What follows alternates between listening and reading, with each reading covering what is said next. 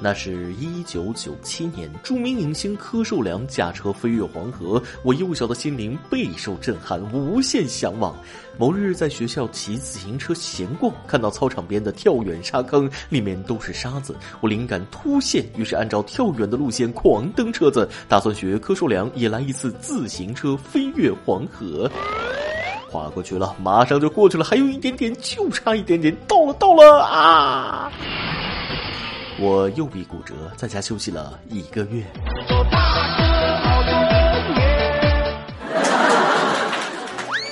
各位听众，大家好，欢迎收听网易新闻首播的《每日轻松一刻》。您通过搜索微信公众号“轻松一刻”原版，了解更多气温趣事哦。做人不装十三，那个不太文明，重来啊！做人不装十三和性冷淡有什么区别？大家好，我是一天不装十三就腰酸背疼、腿抽筋的主持人大波。今天早上和旁边在公交站等车，旁边有一个喝豆浆的漂亮妹子，旁边就说了：“哥，你咋坐公交了？你车呢？”我看了一眼妹子，语重心长的说：“哎呀，别提了，和一辆大奔刮了一下，这不送去修了吗？”旁边说了：“严重不？我 4S 店有人儿啊，不严重，就坏了一个脚蹬子。”昨天和一个老同学神聊，他问我一个月工资五万是什么体验？你这我咋知道啊？咱就没拿过那么低的工资啊。是老中医，姐专治。著名的哲学家尼古拉斯·赵四曾经说过：“朋友圈如果不用来装叉，那将毫无意义。”你以为出去旅行是用来休闲的吗？开玩笑啊！那当然是用来发朋友圈的。你以为钻戒是用来戴的？开玩笑啊！那当然是用来发朋友圈的。哎妈，最近天气太热了，我要把我的十克拉大钻戒摘下来，那戴着好热呀。认真脸，我这个人虽然外表嘻嘻哈哈，但内心一本正经。懂我的都懂啊。这个是爱吹牛装十三，但是道德是高尚的，心灵是纯洁的，缺德冒烟的事儿咱可从来不干。比如下面这样龌龊苟且的事儿，我内心是一万个鄙视的。事情是这样子的：某宝店主李先生说了，有位顾客在他店里买了十八件女装，总价四千六百多块钱。可五一小长假过后，对方说不喜欢，发起了退货请求，某宝也同意了。李先生加了买家微信，想问问原因。结果点开对方朋友圈，大吃一惊，买家穿着他店里的衣服去西藏旅游了，还发了好多美照。不喜欢还穿着去旅游。记者联系上这位买家小姐，她就说了：“你买了衣服，你不试穿吗？”嗯，姐姐，你要是再不要 face 一点点，可以一年免费穿不重样的衣服。你要说你上身试了一下，发现不适合，你退了，我理解。你穿出去拍照，然后要推脸呐？你穿出去玩的衣服沾满了你的汗味、香水味、这个口红、粉底，还有吃饭的菜味，然后只是因为没有拆吊牌就要退货。虽然程序上挑不出来问题，但是道德上却很不要 face 啊。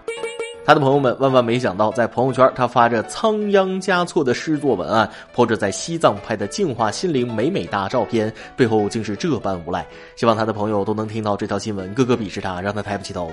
买不起可以不买，年轻的灵魂随便怎么拍都不会难看。但是算计着把自己的利益加载在别人的损失上，西藏这种洗涤灵魂的圣地也洗涤不了你肮脏的灵魂呐。这种人应该加入买家信用黑榜，所有网购平台拉黑的，分分钟教他做人。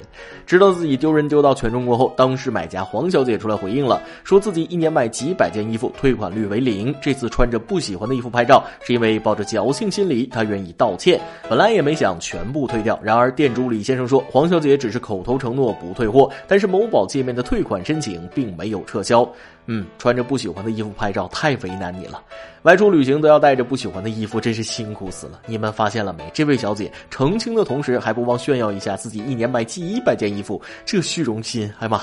别解释了，越描越黑，小心其他店家也出来打脸呢。不说这事儿了，要是让更多心怀不轨的人学去了，可咋办呢？妈妈从小就教育我，做人要善良，长大了才知道，有些人出生后就不知道自己有妈。这俩缺德带冒烟的熊孩子，千万别放过他们，更别放过他们家长。小龙虾横尸遍野，熊孩子买农药毒死千斤小龙虾。五月四日，江西吉安一农业公司报案称，数千斤即将上市的小龙虾突然死亡。民警在案发现场发现三个农药瓶，经调查，作案的竟是俩熊孩子。他们花十元买了三瓶农药投毒。熊孩子，小龙虾做错了啥？这可是千斤的小龙虾，说没就没了。他们还是个孩子，千万别放过他们呢。小小年纪就知道买农药投毒了，不好好给他们和家长一个教训，熊孩子能长心吗？最后，熊孩子的父亲道歉称，平时管教不严，以后会好好教育孩子。这就完了，道歉就完事儿了。这可不单单是管教不严的问题。今天他们敢毒小龙虾，明天还不知道能干啥。好好的风筝放的时候不认真，放飞的时候自有人替你剪断它。好好的孩子，你不教育他，日后自有人替你教育。这不是熊孩子，这是蛇蝎孩子呀！让他们把小龙虾都买下来吧，毕竟还只是个孩子，就不强迫他们把龙虾啊都吃了。目前民警已经责令家长补偿农业公司损失，必须的赔钱。还有投毒导致的水质污染，可能几年都不能再养殖了，一起陪吧，孩子。同样是孩子，有的在投毒祸害人间，有的已经在写论文准备答辩了。嗯，你没听错，小学生毕业也要像大学生一样写论文，还要参加答辩。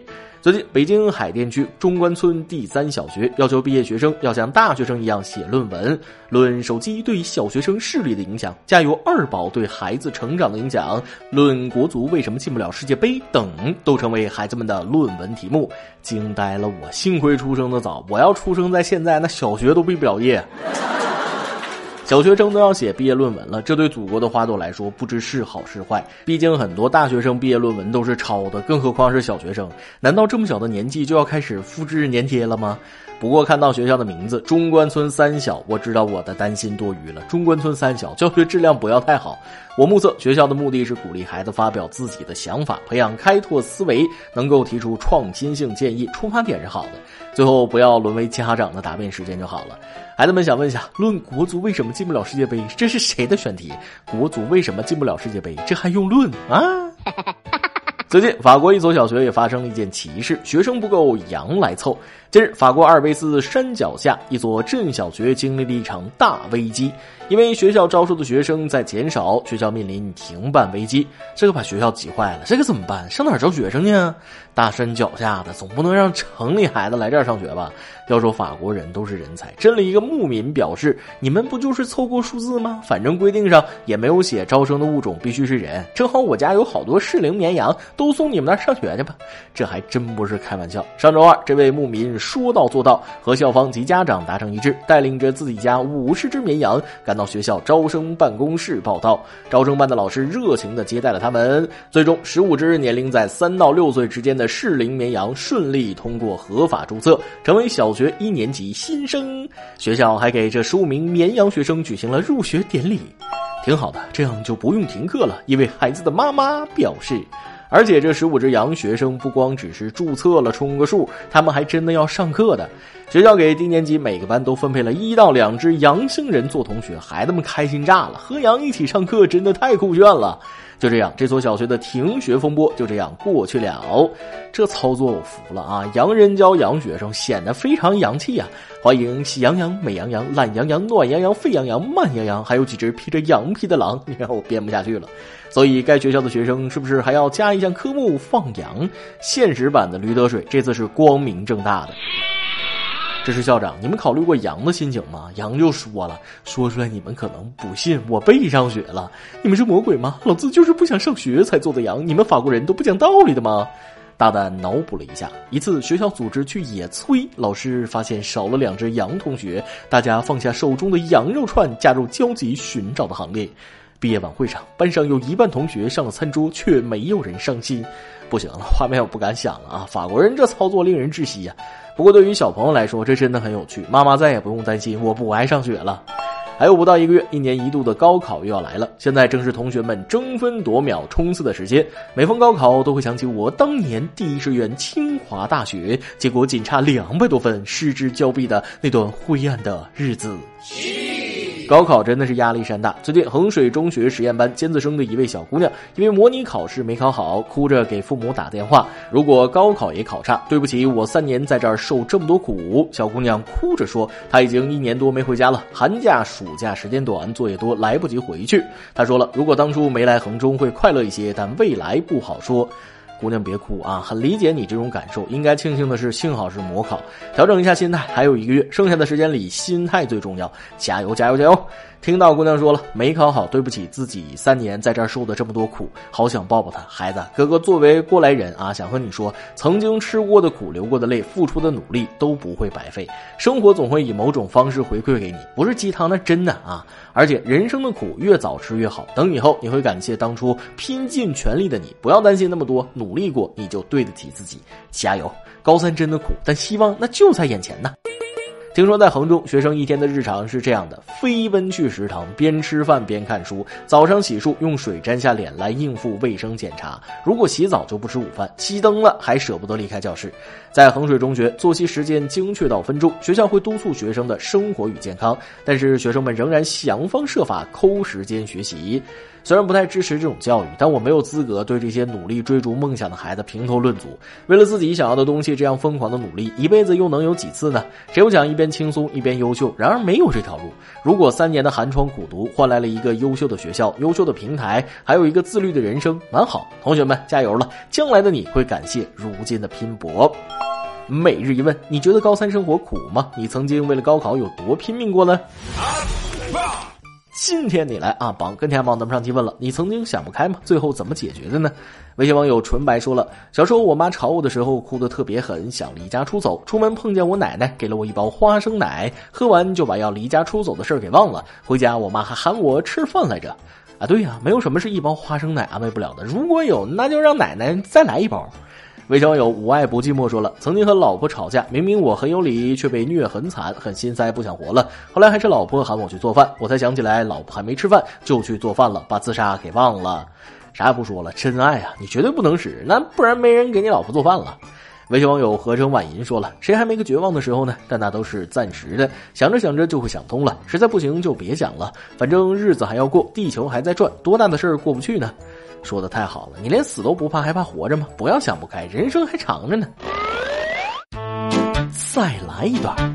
记得那个夏天，高考成绩出来了，看别人六百多分，而我自己当年才两百分，差了整整四百分，气得我一锤打在了我的兰博基尼方向盘上，掉出了两节南孚电池。一首歌的时间。微信网友潇潇说了：“大波好，我是一名高三学生，离高考只有不到一个月了。我想点一首李克勤的《红日》送给自己。命运就算颠沛流离，命运就算曲折离奇，不应舍弃自己，希望自己考上梦想的大学。”说得好，为你加油啊！高考加油！也希望所有学子的努力都不被辜负。李克勤《红日》送给潇潇，也送给所有奋战高考的同学们。以上就是今天的网易轻松一刻，有电台主播讲当地原汁原味的方言播轻松一刻，并在网易和地方电台同步播出吗？请联系每日轻松一刻工作室，将您的简介和录音小样发送至 i love 曲艺 at 幺六三点 com。老规矩，祝大家都能头发浓密、睡眠良好、情绪稳定、财富自由。我是大波儿，咱们下期再会，比比。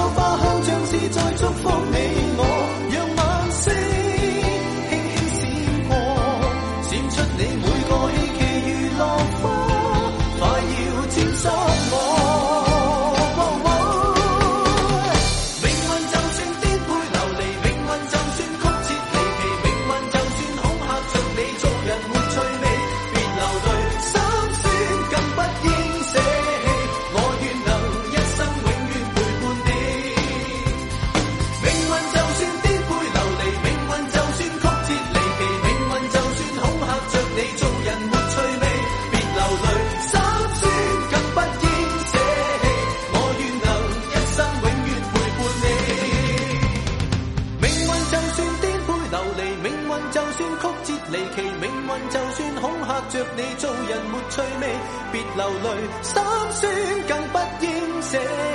我愿能一生永远陪伴。